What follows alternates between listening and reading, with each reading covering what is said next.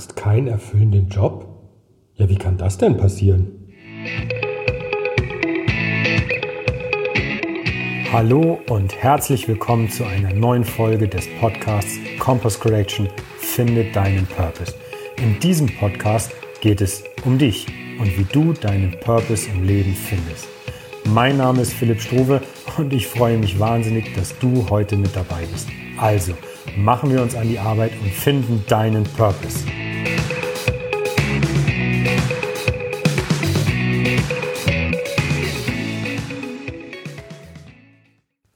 Und herzlich willkommen zu einer neuen Folge des Podcasts Finde deinen Purpose.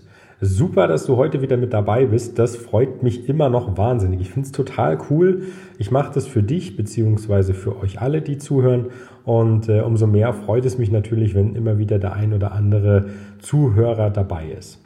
Du musst entschuldigen, ich sitze immer noch in einem Raum, der nicht wirklich gut gedämmt ist. Das heißt, es halt unglaublich stark und es nervt mich aber ich kriege es nicht so gut abgestellt, wie ich wollte. Ich habe schon alles Mögliche probiert. Lange Rede, kurzer Sinn. Du wirst das leider noch ein, zwei Folgen aushalten müssen, denn äh, der Halt, wie gesagt, es ist wirklich schrecklich, es nervt, aber das soll nicht unser Thema sein heute. Ich wollte es nur ankündigen, damit du dich darauf einstellen kannst. Was ist unser Thema heute? Unser Thema heute ist, ich habe es gerade eben schon in, im Eingangssatz gesagt, wenn du einen nicht erfüllenden Job hast, ist das das eine. Aber ich wurde vor kurzem von jemandem gefragt, ja, wie kann das denn eigentlich passieren? Wie, wie, wie kann das so weit kommen?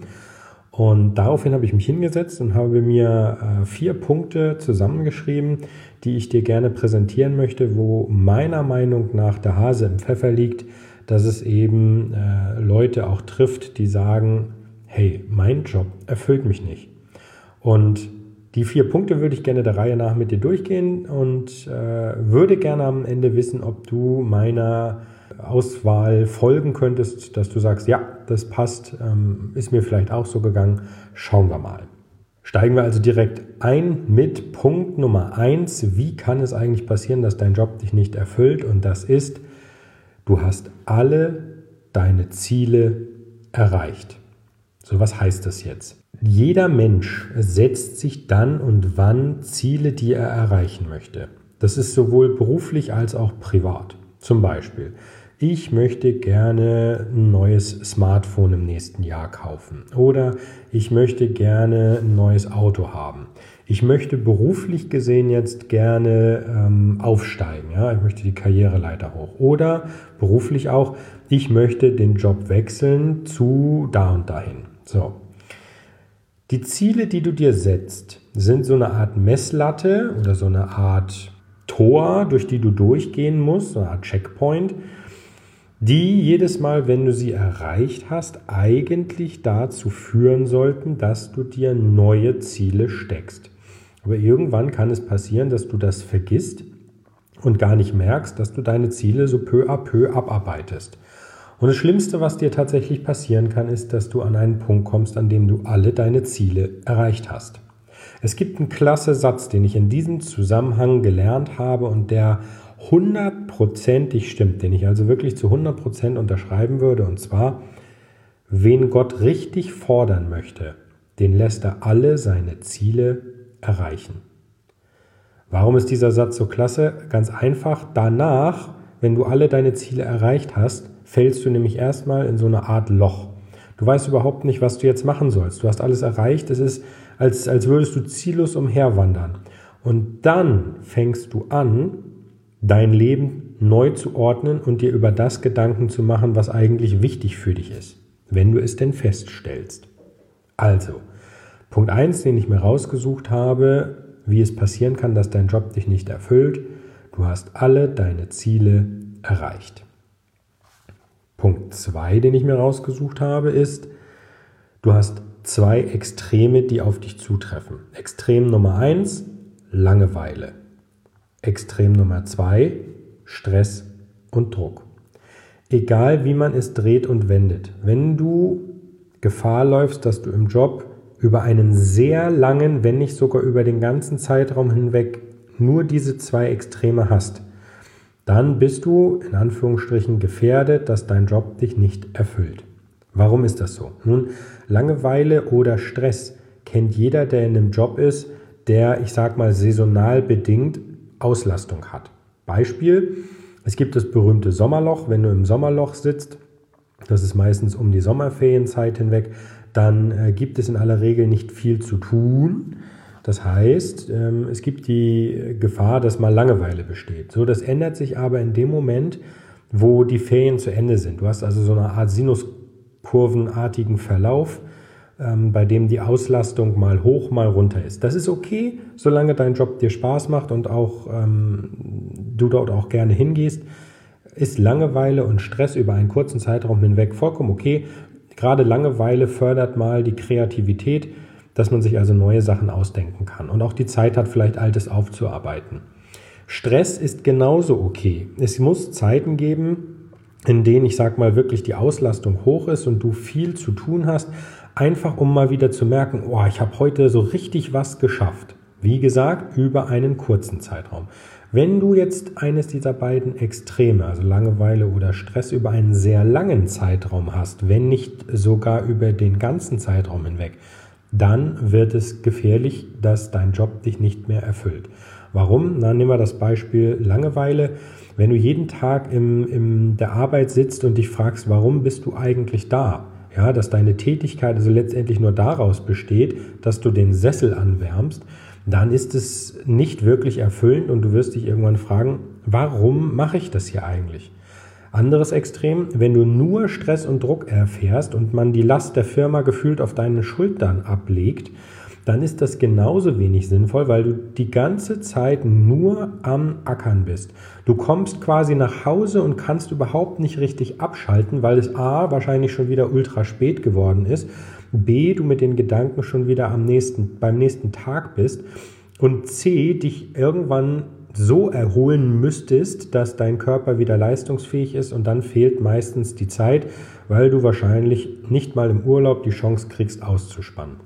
Und das bringt uns dann zu den zwei Extremen, die auch ein Schlagwort haben, nämlich Burnout oder Boreout.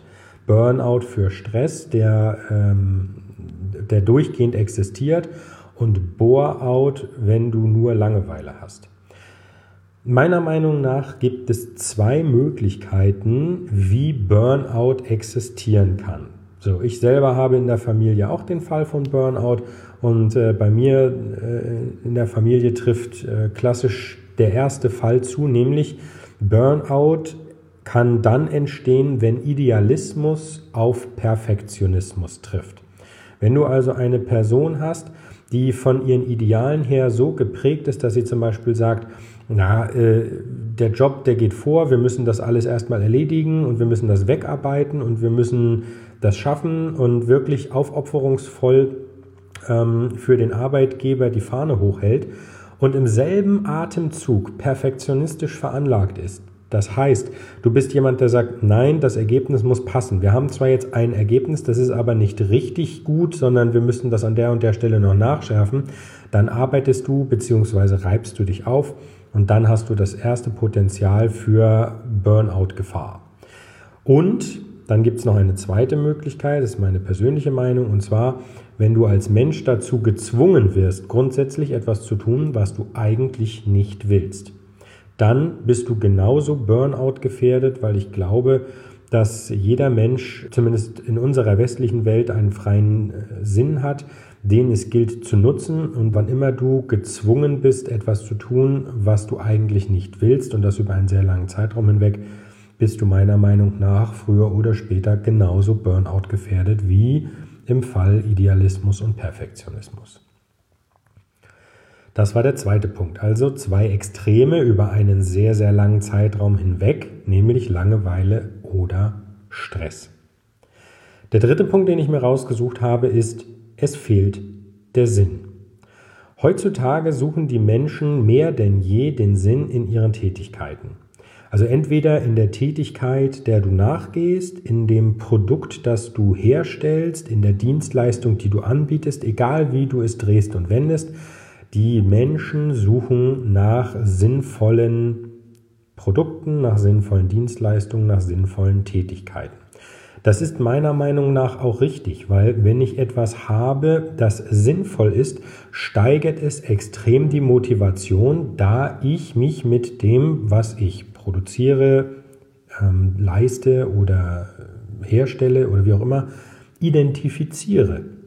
Wenn ich weiß, hey, ich mache das aus dem und dem Grund, dann ist die Schwelle zu sagen, das ist doch alles sinnlos oder ich habe keine Ahnung, warum ich das mache, bringt halt Geld ein, so gering, dass sie äh, eigentlich gar nicht nennenswert ist. Und umso besser, wenn ein Mensch einer Tätigkeit nachgeht, die ihn mit Sinn erfüllt. Das heißt, das Problem ist, wenn du, das beste Beispiel ist eigentlich, meine Tätigkeit ist total sinnlos. Dann bist du klassisch genau in diesem Punkt, es fehlt der Sinn und da liegt es an dir, die Konsequenzen zu ziehen. Wenn du für dich weißt, das, was ich hier tue, damit kann ich mich weder identifizieren, noch motiviert es mich, noch inspiriert es mich, ich kann damit vielleicht auch anderen überhaupt nicht helfen, ich, ich weiß nicht, warum ich das tue, dann fehlt klassisch der Sinn deiner Tätigkeit und dann kann es passieren, dass dein Job dich nicht mehr erfüllt. Das war also Punkt 3. Und der Punkt 4, den habe ich chronologisch einfach ein bisschen weiter nach vorne gestellt. Und zwar kann es passieren, dass du dir die Weichen für einen nicht erfüllenden Job schon bei der Wahl des Jobs gestellt hast. Und zwar, wenn Geld, also das, was du monatlich durch den Arbeitgeber bekommst, dein Faktor Nummer 1 bei der Berufswahl war. Also noch vor der Frage, kann ich die Tätigkeit überhaupt? Würde die Tätigkeit mir Spaß machen? Kann ich da mit meinen Fähigkeiten arbeiten? Wenn du das alles hinten angestellt hast, also nicht weißt, ist die Tätigkeit herausfordernd oder ähnliches, wenn du das alles hinten angestellt hast und an Stelle Nummer 1 gestellt hast, ja, hier werde ich gut bezahlt, dann hast du dir die Weichen in dem Moment für einen nicht erfüllenden Job schon gestellt. Denn irgendwann wirst du an den Punkt kommen, dass Geld nicht alles ist. Und du sitzt in aller Regel sieben, acht, neun Stunden in der Arbeit und das ist Lebenszeit. Und diese Lebenszeit sollte es gelten, sinnvoll zu nutzen. Wenn du das nicht kannst, dafür aber trotzdem ein gutes Gehalt bekommst, dann wird irgendwann der Punkt kommen, dass du sagst, hey, tut mir leid, aber das mache ich nicht länger. Und dann sitzt du genau in der, in der Tretmühle drin, nämlich du hast einen nicht erfüllenden Job. Und dann waren die Weichen dazu bereits gestellt, als du dir den Job ausgesucht hast. Das waren die vier Punkte, die ich mir für dieses Mal rausgesucht habe. Ich fasse sie noch einmal kurz zusammen. Also entweder du hast alle deine Ziele erreicht oder Du hast die zwei Extreme Langeweile oder Stress über einen sehr, sehr langen Zeitraum hinweg. Oder bei der Tätigkeit, der du nachgehst, fehlt der Sinn. Sie ist quasi sinnlos, beziehungsweise bei dem Produkt, das du herstellst oder bei der Dienstleistung, die du anbietest. Oder der letzte Punkt, den wir jetzt zuletzt behandelt haben, als du dir den Job ausgesucht hast, war die Bezahlung, also Geld, dein Faktor Nummer 1 bei der Berufswahl. Ich bin gespannt, ob deine Ansichten die gleichen sind wie meine. Das würde mich interessieren. Von daher, tu mir mal bitte den Gefallen und hinterlasse in den Kommentaren einen kurzen Zweizeiler, ob du das genauso siehst oder nicht. Das würde mich freuen. Und dann sind wir auch schon wieder am Ende dieser Folge angelangt. Ich hoffe, es war was Interessantes für dich dabei. Ich hoffe, du konntest das nutzen. Ich freue mich schon aufs nächste Mal mit dir und wünsche dir bis dahin eine tolle Zeit. Genieße sie und alles Gute. Ciao.